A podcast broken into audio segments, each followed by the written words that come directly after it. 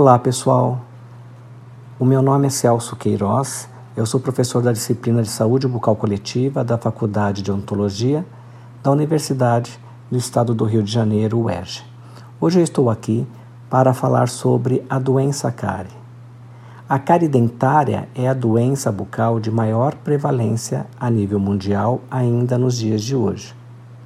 Mas como é que se procede o desenvolvimento de cárie? Existe um equilíbrio físico-químico na cavidade bucal em função do pH, ou seja, durante os períodos onde nós não não estamos tendo nenhuma ingestão de alimento e o pH da saliva ele está próximo de 7 da neutralidade, então quer dizer que o cálcio, o fósforo na forma de fosfato presente na estrutura do dente formam os cristais de hidroxiapatita. No entanto, o cálcio, o fósforo, também na forma de fosfato, eles estão presentes na saliva na forma iônica em solução. Porém, durante as principais refeições, como o café da manhã, o almoço e o jantar, com a ingestão de alimentos, então nós vamos ter a presença de carboidrato, esses carboidratos, uma vez na cavidade bucal, eles serão metabolizados por bactérias orais, bactérias já provenientes, né, existentes na cavidade bucal.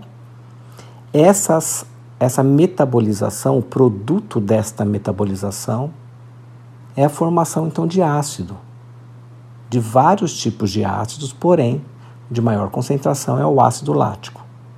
Esse ácido formado ele vai se difundir através da placa dentária, né, na superfície dentária e fazendo com que ocorra um processo de desmineralização. Ou seja, o cálcio fósforo presente na forma de cristal de hidroxiapatita na estrutura do dente, ele começa a se dissolver. Então, ele sai da estrutura do dente para a saliva, tornando-se o quê? Iônico. Então esse processo de desmineralização, ele vai ocorrer toda vez que devido a essa formação de ácido, que é o produto da metabolização do carboidrato pelas bactérias, o pH atingir valores menores ou igual a 5,5. Então, como reverter essa situação, porque se isso for contínuo né, e várias vezes ao dia, esse processo de desmineralização vai gerar clinicamente, inicialmente, uma mancha branca, podendo depois, se não for interrompido esse processo né, de higienização, de cuidados bucais, podendo ter então a cavitação que nós conhecemos né, clinicamente, o buraco no dente ok? Como evitar né, esse processo? O processo de desmineralização nós vamos ter sempre né, que estiver realmente esses fatores etiológicos. No entanto, quando fazemos a higienização, com a pasta de dente, floretada né, e a escova, então nós vamos fazer com que o pH se eleve. Né? Então quer dizer que de 5,5 ele vai subir a valores próximos de 7. E dessa forma nós vamos interromper o processo de des e ativar o processo de remineralização. Por isso que nós falamos que a cárie ela é uma doença controlável. Tá? Mas nós não temos como impedir totalmente seu processo através de uma vacina. Por quê? Porque os fatores etiológicos né, são o, o, dente, propriamente dito, que é o hospedeiro, as bactérias, a presença de carboidrato de açúcar, tá? e a questão do tempo. Então, todos esses fatores favorecem o processo de des.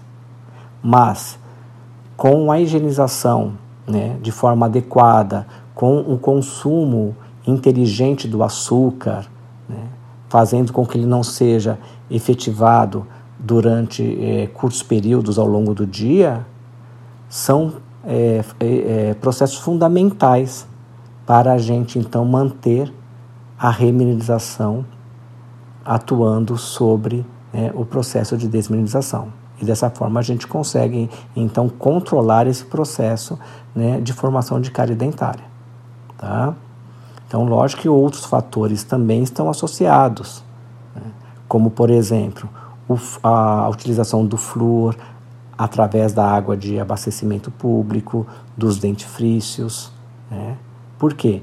Porque o flúor presente na cavidade bucal proveniente então da nossa higienização com o dentifrício fluoretado ou da água de abastecimento, essa constante de fluoreto na cavidade bucal, faz com que toda vez que o pH da boca né, ou da saliva ele atingir valores menores que 5,5, o flúor presente na cavidade bucal ele vai ser depositado sobre o dente na forma de fluorapatita, que é um cristal muito mais resistente às quedas, às variações de pH da cavidade bucal.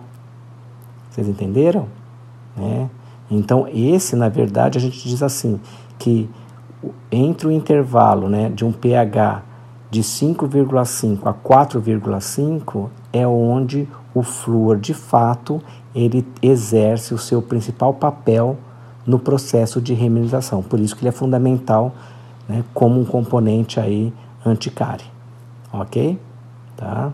Agora, se esse processo for contínuo, né, constantemente, uh, o indivíduo fica sem higienização, sem a utilização né, de fluoreto através da pasta é, fluoretada, né, e, e formação de placa bacteriana cada vez mais, e constante consumo de carboidrato ao longo do dia em pequenos intervalos, então os valores de pH eles podem atingir valores menores que 4,5. Daí nem o flúor vai conseguir exercer o seu papel anticário. Né? Ok? Tá? Então, o, por isso que eu sempre digo que qualquer dentista, por mais especialista que ele seja, ele sempre ele não pode cansar de falar de mostrar, de educar o paciente em termos do que? Do controle do biofilme dental, né? através da higienização dos dentes com a utilização de um dentifrício fluoretado. Ok? Muito obrigado pela atenção. Tchau, tchau. Quer saber mais sobre as doenças que acometem a boca? Segue a gente lá no Instagram Doenças de Boca. O link está disponível na descrição do podcast. Obrigada pela atenção e espero você na próxima semana.